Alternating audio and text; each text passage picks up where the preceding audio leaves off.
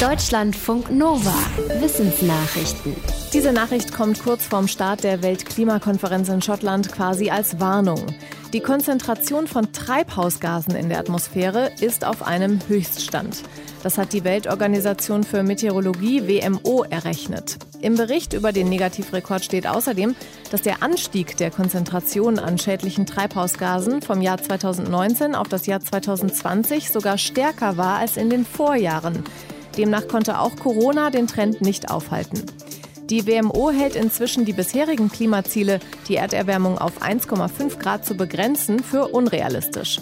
Bei der nächsten Weltklimakonferenz ab Sonntag in Glasgow verhandeln die Staaten über eine strengere Emissionskontrolle. Das Treffen gilt als entscheidend für eine mögliche Verlangsamung der Erderwärmung. Menschen, die heute leben, haben ein etwas kleineres Gehirn als ihre Vorfahren vor rund anderthalb Millionen Jahren. Forschende aus den USA haben die Veränderungen im menschlichen Hirn analysiert und kommen zu dem Schluss, in der Evolution hat das menschliche Gehirn zuletzt vor 1,5 Millionen Jahren einen Wachstumsschub hingelegt. Und dann ist es vor etwa 3000 Jahren geschrumpft. Um zu verstehen, warum das so war, haben die Forschenden Vergleiche mit den Hirnen von Ameisen gemacht. Sie sagen, kleinere Hirne konnten sich entwickeln, als der Mensch ähnlich komplexe Gesellschaften formte wie staatenbildende Ameisen mit Hierarchien und starker Arbeitsteilung. Dadurch musste nicht mehr jeder Mensch alles können und sich an alles erinnern. Es entstand eine Art kollektive Intelligenz. Die Forschenden vermuten, dass unter diesen Bedingungen ein kleines Hirn von Vorteil war, weil das weniger Energie braucht. Gewalt durch Schusswaffen ist in den USA ein großes Problem. Weil strenge Gesetze zum Waffenbesitz auf Bundesebene praktisch nicht durchsetzbar sind, versuchen manche Staaten mit eigenen Vorschriften das Problem in den Griff zu bekommen. Massachusetts hat zum Beispiel 2014 die sogenannten Background-Checks verschärft, also die Voraussetzungen, unter denen jemand eine Waffe kaufen darf. Das hat aber nicht zu einem Rückgang der Waffengewalt geführt. Zu diesem Schluss kommt eine Kriminologieprofessorin, die die Effekte der neuen Gesetze untersucht hat. Demnach sind die Zahlen für Morde, Raubüberfälle, Vergewaltigungen und Körperverletzungen, bei denen Schusswaffen genutzt wurden, nicht zurückgegangen. Die Forscherin appelliert an Politik und Staat, genau hinzuschauen, ob Gesetze auch umgesetzt werden und ob es vielleicht Schlupflöcher gibt. Möglich ist, dass Waffenkäufer auf Nachbarstaaten ausweichen, in denen weniger streng kontrolliert wird. Abfall gibt es oft genug, Trinkwasser zu wenig. Ein Forscher aus China arbeitet daran, Müll zur Trinkwasserherstellung zu nutzen. Er und sein Team arbeiten an Entsalzungsanlagen für Meerwasser, die mit Kohlenstoff aus Biomüll funktionieren. Grundlage für die neueste Studie dazu ist ein Eimer Kuhdung.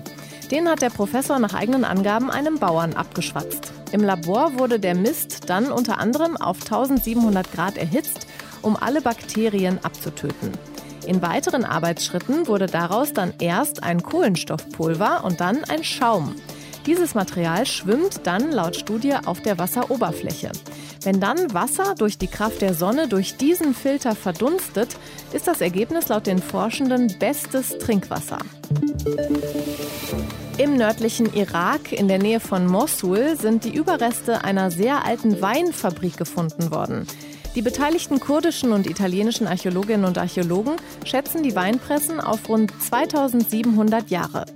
Mit den 14 entdeckten Anlagen haben die Menschen etwa um 700 vor Christus Trauben gepresst und Saft daraus gewonnen, der dann zu Wein weiterverarbeitet wurde.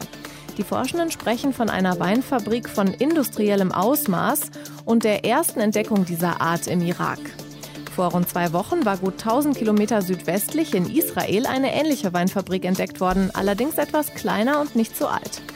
Mit den Weinpressen im Irak kamen auch Reliefs zutage, auf denen ein assyrischer König abgebildet ist. Auf dem Gebiet des heutigen Irak entstanden viele Hochkulturen wie Assyrien, Babylon, Sumer und Akkad. Sie hinterließen unter anderem ihre Schrift und bildeten erste große Städte. Im Weltraum müssen Menschen sich nicht nur mit Schwerelosigkeit, sondern auch mit gefährlicher kosmischer Strahlung rumschlagen. Forschende aus den USA haben Mäuse im Labor einer solchen Strahlung ausgesetzt. Anschließend machten sie mit den Tieren Tests, um zu sehen, wie sich die Strahlung auf ihr Hirn auswirkte.